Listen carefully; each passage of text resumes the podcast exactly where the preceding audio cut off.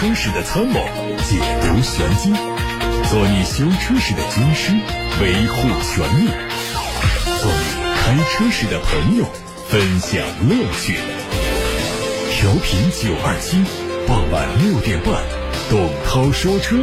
只和车友在一起。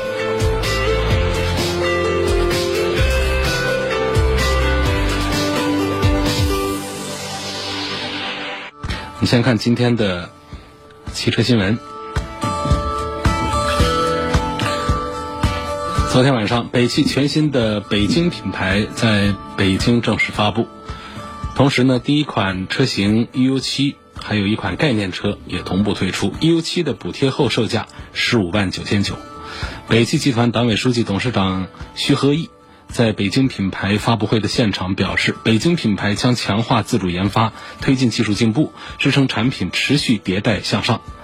北京品牌旗下的产品共分为两大序列，新能源序列包括有 U7、U5、EX5、EX3 四款纯电动车，燃油车序列包括有 U7、U5、X5 和 X3 四款。U7 的外观整体上和智道 U7 非常的接近，因为纯电动驱动的原因，它的前格栅是封闭设计。配置方面提供了外后视镜折叠、全景天窗、远近光分体式的前大灯，还有雨量感应的传感器雨刷。日前，一汽大众奥迪 A3 上市，两厢版 Sportback 车型的指导售价为十八万九千二到二十四万七千二。三厢版的卖价十九万五到二十五万二，新款奥迪 A3 主要针对配置做升级，更加突出了新车的时尚和运动感。外形方面，它和在售车型一致，S Line 版本用了 S3 版本的进气格栅，同时 35T FSI 风尚版以上车型配备了红色的出风口，还有 S 系列的钢制的楔脚踏板。外观的颜色也丰富到了六种可选，动力继续是 1.4T 和 2.0T。保时捷官方发布了旗下纯电动车 Taycan 4S 正式上市，它只推出一款车型，官方价格114万八，同时官方表示会在明年上半年到店销售。这次上市的 Taycan 4S 配备了单层性能的蓄电池，容量七十九点二千瓦时，最大功率五百三十马力。用户还可以额外的支付包括增值税在内的六万五，选装容量为九十三点四千瓦时的双层高性能蓄电池，它的最大功率就会增加到五百七十一匹马力。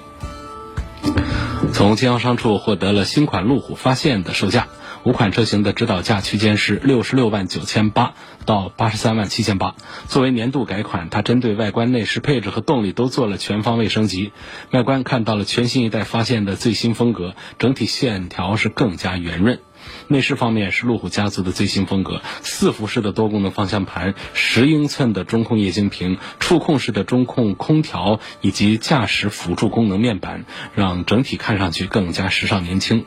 动力是不同的配置的不同功率的 2.0T 以及3.0升的 V6 机械增压汽油发动机。宝马官方发布了二系 Grand Coupe 更多的细节预告图，它会在十一月份的洛杉矶车展上发布。外媒的消息说，官方预计近期正式发布它的官图。同一系一样，二系 Grand Coupe 会基于宝马前驱平台打造，将会和一系一样有一个比较短的发动机舱。作为一款酷配车型，它会采用溜背式的车顶线条，还有在尾部会提供一个小型的扰流板。综合此前的消息。它会用十七、十八、十九三个尺寸的轮毂，全景天窗也会是一个选项。动力系统方面用的是 2.0T 的四缸机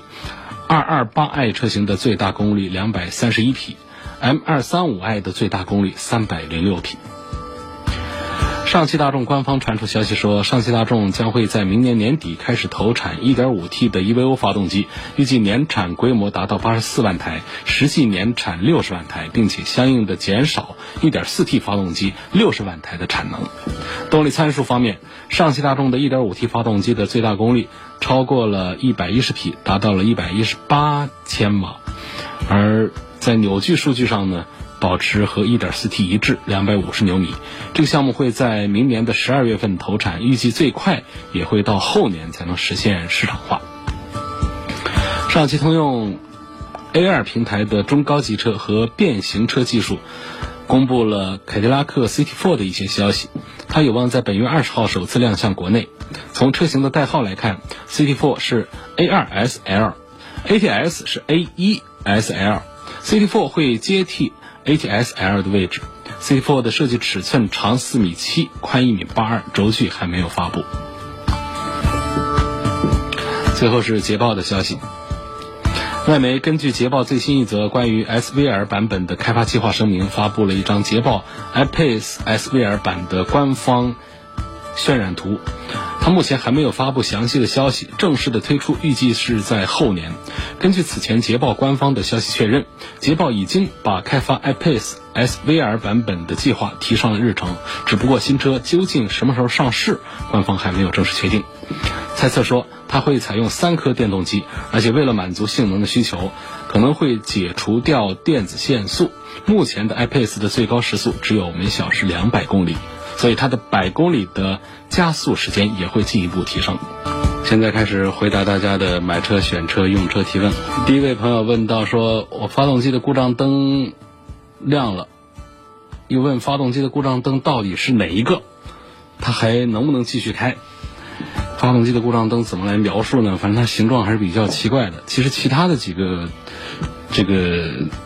警示灯啊还是比较好鉴别。比方说，我们看到有一个轮胎形状的剖面的，它可能是轮胎的胎压警报；看到一个电池样子，它是一个蓄电池的一个电量警告；看到有像喷水的那样的，它就是雨刮器的灯；还有油加油站的这个这个油量不足的灯，大家最熟悉了。包括有一个有一只脚，好像是踩着一个刹车踏板的这么一个形状的，嗯，还有这个一一辆车的背后有两个 S 的这个电子稳定系统的等等。那么发动机的故障灯呢，通常指的就是它有一个发动机的一个外形。这问题就在这儿，好多人不认得发动机长得什么样。发动机大家打开引擎盖看到的其实是遮挡的非常严实的一个形状。那真正发动机的这个剖面图来看的话呢，它实际上是有点像一个摄像机，像一个大的一个电视台那种专业的摄像机的那种侧面看的这种感觉。所以我们在自己的车上找啊，哪怕它没有点亮，实际上呢它是有暗影的，我们是能找到这么一个图标的。常见呢，它会在这个转速表这一侧。大家这些警示灯。有一些会集中显示，但是绝大多数车型呢，它会在这个仪表上呢分散显示。那有一些在左边，有一些在右边，有一些是在速度表那边，有的呢是在发动机转速表的底下。常见的是发动机的故障灯是在转速表的底下，因为这个转速表就是记录的发动机的运行状态。哪怕车还在往前走，有车速，但是发动机如果熄火的话，这个转速表是归到零的。那么在这上面我们找呢，有一形状它是不规则，确实不好形容。就是侧面看有一点像那个电视台的大的这种摄像机的侧面看的感觉的那个东西，呃，没有其他的跟它接近的那个东西，就是一个发动机的故障灯，好吧？这说的有点有点没，实在没办法来形容它。嗯，那么这个发动机的故障灯亮。呃，能不能开呢？主要是看它到底是什么毛病这个导致的。常见的这个发动机故障灯呢，亮了之后呢，大家不用过于惊慌，不用说马上停车熄火拖车走，倒还可以开啊。但是呢，一定要尽快的查明原因，有哪些原因？它代表什么意思呢？就是这个车在行驶的过程当中啊。呃，有很多的传感器在搜集车上的各种信号，给行车电脑，行车电脑在那儿跟人的脑袋一样，在那儿分析着，在判断着这各方面工作是否正常。啊，那玩意儿叫什么叫 ECU？说这个没用，它就是发动机的大脑啊，发动机电脑。那比方说像这个电子节气门啊、喷油嘴啊、发电机啊、燃油泵啊等等，就涵盖了进气、排气、燃油、点火、正时各个系统的，有好些个传感器。他把这个信息发送过来，如果他们出了一些问题，他可能都用一个发动机的故障灯点亮来提醒你要去检修汽车了。那么它的原因包括了燃烧状态不好、发动机爆震、啊燃油的质量不好、那发动机的气缸内它不干净啊有沉积的积碳，包括电脑获取不到发动机的一些真实数据等等这样的情况呢，它都会用这颗黄色的呃发动机的故障灯来提醒你，来警告你啊，它总是一些不正常的状态存在吧。呃，如果不及时解决的话，可能会伴随着其他更严重的一些问题。但是同时要在这儿提醒一下，就是说有一些是假性的故障，就是通过消除之后呢，其实这个到 4S 店，在一些大一点的修理厂呢，他们都会有一个设备接入到这个 OBD 之后啊，来消除这个故障码。那通常消消除之后，对车没有任何的影响，也不用再修车。它是一些假性的故障。这一点也也得提醒大家，同时还要提醒大家一点呢，就是别被别人给骗了，因为正因为它有一些故障实际是假性的，就是如果我们纯外行们到了一个黑车行里头啊，发动机故障灯亮了，他告诉你这发动机坏了，你看发动机故障灯亮了，发动机得大修，得哪哪得换，哇塞呀高压包啊一一一堆的东西全给你换掉，花好些钱。它实际上就是消除一下故障码就能解决的问题，让你花了几千块钱，然后花个几百块钱这样的，所以这是要提醒大家注意的。下面有个网友问到了轮胎的话题，说我怎样预防轮胎鼓包啊？我的轮胎经常鼓包，那你开车的习惯恐怕是不大好。鼓包呢，呃，有一些是轮胎的产品质量问题，它确实还有一些就是人为导致的。我们说一说有哪些行为可能导致轮胎鼓包啊？当然这也不叫行为吧，就是我们可能进入一些误区之后，不小心就导致这个轮胎鼓包。比方说，喜欢挑那些扁平比太小的胎，那些跑车胎，轮毂恨不得就直接搁地上了，那金属部分都是恨不得搁地上了，那种就叫扁平比太扁平比太小。你看看那个公汽，你看那个大货车，轮毂钢轮毂啊，它离地之间。有很宽的橡胶面，那个叫扁扁平比比较大，啊，为了视觉上美观的，好多的这个跑车，包括一些轿车呢，他们会做的扁平比比较小，轮胎扁平比很小，甚至有的朋友呢，他本来他不是扁平比小的轮胎，他自己为了美观，为了夸张，为了拉风炫酷，他把它改成扁平比很小的轮胎，那这样的实际上也是容易鼓包，然后轮胎出现破口或者轮胎的气压过高。过低，冲击障碍物，经常压马路，过这个马路牙子，嗯，就包括了，就就就，就是我们有些朋友啊，他上这个，我们这个马路的这个结构啊，跟大家介绍一下啊，就是平面让大家走车的，平面的旁边呢，有的会有那个积水的槽，有的没有，然后后边呢，就再接着旁边呢会有台阶儿，台阶上面呢是人行道或者说是花坛。这个台阶啊有高有低，好多人呢他就判断我的保险杠会不会蹭，如果保险杠会被蹭，我就不能上去；如果不被蹭的话，我能上，该上不能上的我都往上上。我觉得这好像没蹭到什么，实际上就这一下，就可能导致那些扁平比比较小的轮胎导致鼓包。鼓包是个怎么回事啊？就是轮胎的结构。跟大家聊个一分钟的，不光是像气球一样的纯橡胶的，那不行，那承受压力有限。它橡胶里头啊，它有拉劲的这个东西，就像我们盖房子得有钢筋和水泥混在一块儿，你纯水泥那怎么行啊？得有钢筋在里头拉筋，拉劲。那么这个轮胎里头呢，它会有钢丝，也会有这种呃纤维。材料在里头组成网络，在里头拉近。那么这个网络这个连布这个部分呢，胎面上的跟地面接触的部分呢会比较密、比较厚实。胎侧这个部分呢，它就会少一些。那么轮胎的气压过高，或者说我们过这马路牙子啊，这个角度太太小，它导致这个侧面受到挤压。比较严重，变形严重的话，里头的连布可能会断那么几根线。断了里头线之后呢，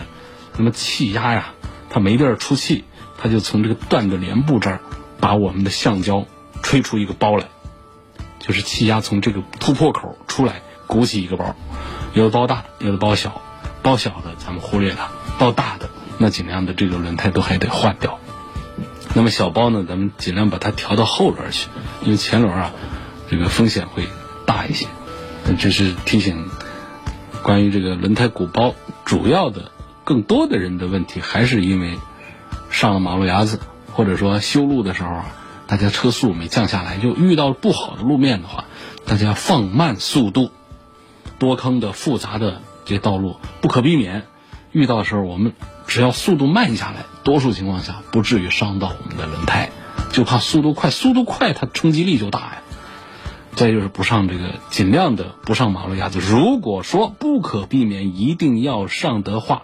大家别把车和马路牙子的这个夹角选的太小，越小从侧面可以观察到。胎壁受到的挤压变形就越严重，我们尽量的选择正向，不能完全正，完全正上马路牙子也不好上。那正向再偏一点，那就是说万不得已，其实上马路牙子这还是不文明行为。那马路牙子那不是我们走车地方，就不该上去。我们说一种极端情况，比方说有一些避障，就必须得从那儿过的时候，要注意不要角度太小，挤压的变形的程度越大，它这个轮胎的。导致里头的帘布断裂，导致鼓包的可能性就越大，啊，轮胎鼓包不是小事儿，那么轻易看不清楚的这种鼓包也就罢了，但是如果说很明显的几步远就能看到的，不需要用手摸，不到跟前都能发现的，不需要凑到跟前都能发现的鼓包，我们要及时的换胎，至少是换到后轮去，啊，公安部统计说，国内高速公路上发生事故。有七成是因为爆胎引起的，所以这这这就是轮胎出现鼓包之后，爆胎的概率也会随着直线上升。所以希望今天的这番话，对车友们，呃，深入的了解自己的开车习惯，了解这个轮胎的原理，有一点帮助，减少一些行车的隐患，安全出行。好，还有朋友问这个到底限不限号？军运会，武汉军运会不限号。重复强调，昨天说过了，不限号，没说限号，但是呢有限行规定，具体的情况可以上楚天交通广播的官方微信，输入“军运会”这样的关键词来查看。希望对比一下英菲尼迪的 Q50L 和凯迪拉克 CT6 的保值率。呃，我注重操控，喜欢推背感，两车的动力都差不多，但是它们应该不属于竞争关系。呃，Q50L 是属于中型车，那么 CT6 呢属于大尺寸的，应该是算到 D 级车里，因为车长超过了五米二，这个是跟呃跟奔驰的 S 级是这个差不多尺寸的车了，所以这这不是一个追求。所以你喜欢操控、喜欢动力的话呢，还是应该买这个英菲尼迪的 Q50L，它要相对紧凑一些。经常听说 AT 变速箱比双离合的要可靠，要更实用。但我看捷达呀、桑塔纳这些 A 零级的车都能配上六 AT 的变速箱，而速腾这些车比他们都贵，却配的是双离合。问这是为什么？呃，这个是为什么呢？这是匹配的这个问题吧？啊，因为这个有几个原因。对吧？第一个原因呢，就实际上大众有那一点六的自然吸气加上七速双离合的组合，但是是在是在是在海外，然后或者说是有过试水，是为了摆脱这个爱信的六 AT 的霸王条约，所以他们推这个呃双离合的这个变速箱，但实际上呢，他们呃。像六代的高尔夫刚刚上市的时候呢，其实是全系用这个1.6的自然吸气配过 DQ 两百的组合的，但这个问题就在哪儿呢？就是它配上去之后发现不匹配啊，包括1.5自然吸气、1.6自然吸气和这个七速的干式双离合啊，它并不匹配啊，变速箱抖得严重。后来不好不好意思，没办法又改成这个六 AT 的匹配。那这是个什么什么原理呢？就是。这跟自然吸气发动机和涡轮增压发动机的这个性能特性啊，它是有不同的关系的。像1.6的发动机呢，它会在高转速的时候才会爆发最大的扭矩。那比方说像像1.6、1.5的得三千八到四千转才会有最大扭矩出现。但你反过来看那 1.4T 这些涡轮增压呢，它们在一千多转的时候就可以爆发最大扭矩。啊，那么这个双离合变速箱呢，它恰好就是适应这个低转速、高扭矩，也就是恰好是比较适配于小排量的涡轮增压的发动机的。所以这个匹配就跟西红柿炒蛋的匹配、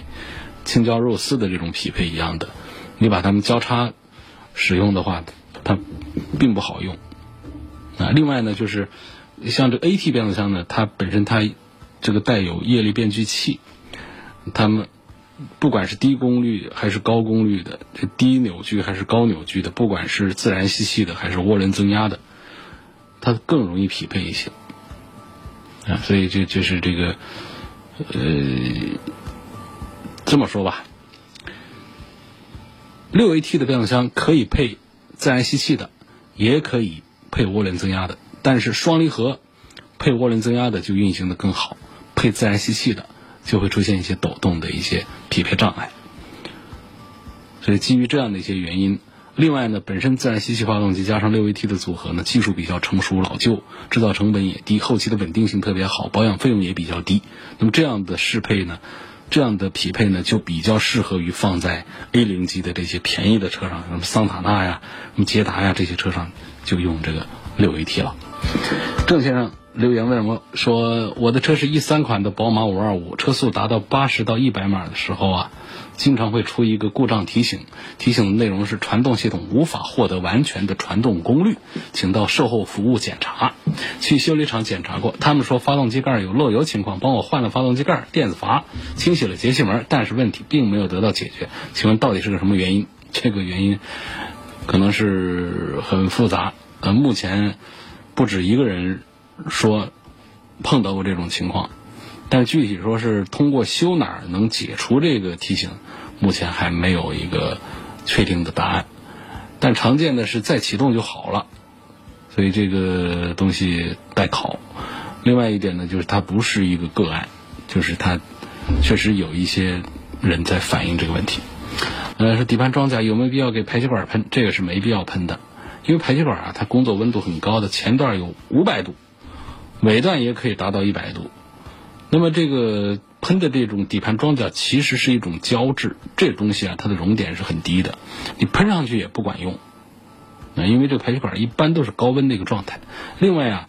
你是起什么作用？这排气管你要保护吗？排气管它一般要烂要坏是从内往外的，是里头水排不出去，锈了排气管里头锈穿了，然后发动机。运转的时候啊，这个排气的声音很难听，这排气管烂了要换，它是从内烂到外边来的，从心坏起的，它不是从外往里的，所以你外面喷这一层呢，就就保护这一层，不管用什么方案保护吧，这个保护本身没有意义。第二呢，就是你这个喷涂底盘装甲这个事儿呢，在排气管上喷呢，它是会遇到高温，喷了也是白喷。两位朋友问到了。不同的问题，但是可以用同一个答案来解释。一个朋友问到：“我就喜欢标致五零八还是五零零八？五零八啊，就喜欢标致五零八 L。”还有一个朋友说：“我就喜欢这个雪铁龙的天翼的 C 五 Across，喜欢这两个车。”然后他们不约而同的，这是两个 ID 啊，在发问，不约而同的问到说：“我都不关注他们的保值率。”我不关注他们维修保养是否方便，反正就问这两个车，单纯的讲车是否值得买，那我就赞成买，我支持你们俩买这两个车。单纯的你放弃了保值率啊，放弃了这个维修保养的这个这个方便呐等等这方面讲的话，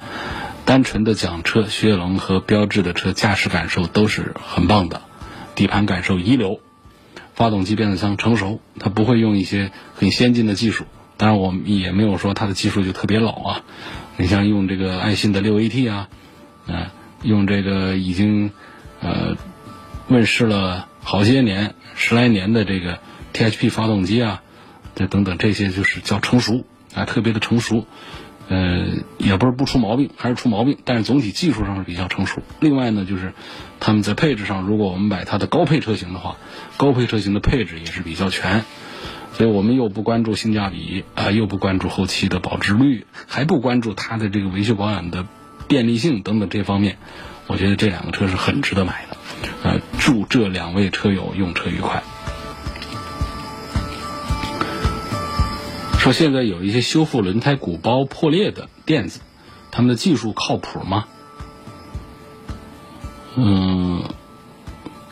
不确定，因为我不了解这些技术。从我有限的这个轮胎知识来看的话呢，这个修复似乎是很困难的，因为刚才讲到了轮胎的鼓包的原理，这个破坏原理是橡胶层里头的连布层断裂，就是从外面看好好的，里头。骨折了，那这些修复鼓包的人，难道能够通过特殊的手段，在不开刀的情况下，把断骨给接起来吗？把连布层在橡胶里头把它给接好吗？就从我有限的物理常识里面，我回答不了这个问题。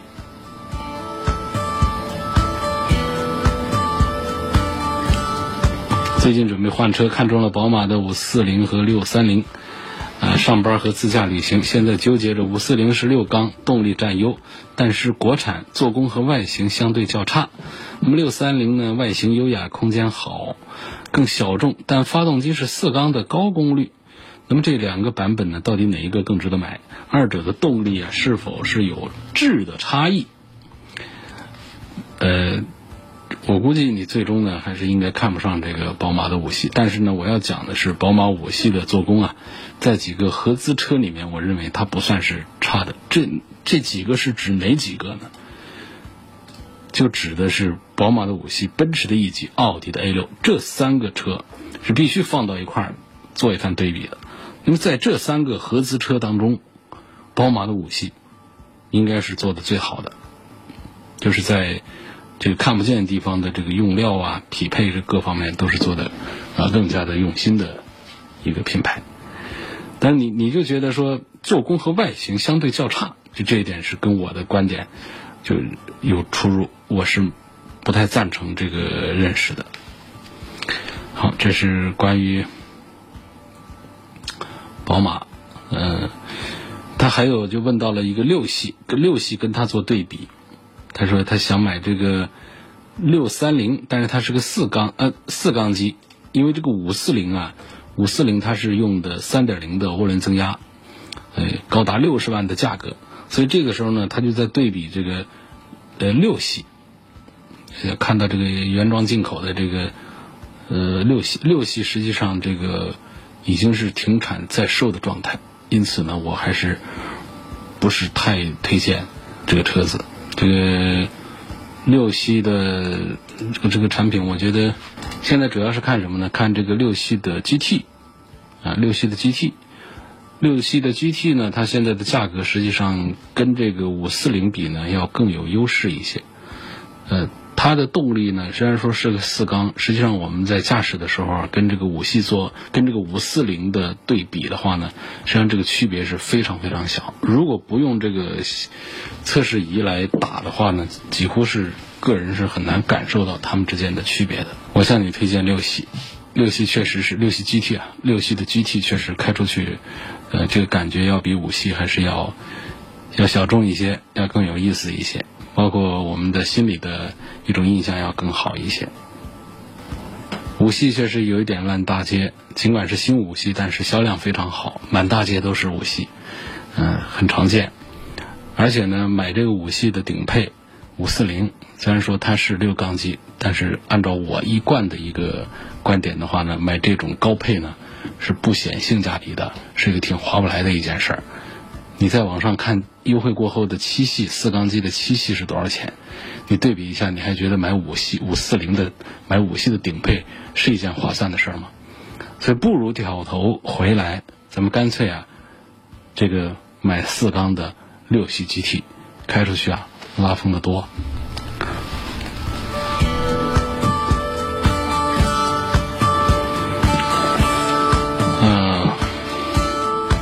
骏变速箱漏油的问题是否已经解决？对比奇骏和探岳该怎么选？没有解决。奇骏和探岳当中，我还是推荐大众的车要多一点。有个朋友说，以前听节目只听一半就到家了，现在军运会堵车了，可以完整的听到节目。堵车听节目也很爽，谢谢。英菲尼迪副驾驶座位上必须要有一百四十斤以上的重量安全气囊才开启，是怎么回事？这是一个重量感应，呃，它要检测前面是这个坐人了，而且坐的是成年人，他才打开这个安全气囊的这个开关。这个设置是非常科学的，非常正常。因为小孩坐在前面，这个安全气囊如果说是在一个可以触发的状态，出现一些小型的一些碰撞的时候，本身碰撞不伤人，气囊打开伤了人，伤了小孩，所以小孩低于一百四十斤的就就最好是能坐后排去，一百四十斤以上的人坐到前排副驾驶座位，它才触发了这个安全气囊的打开开关，安全气囊才在一个啊一个备份的一个待用的状态，这个是科学的，是安全的。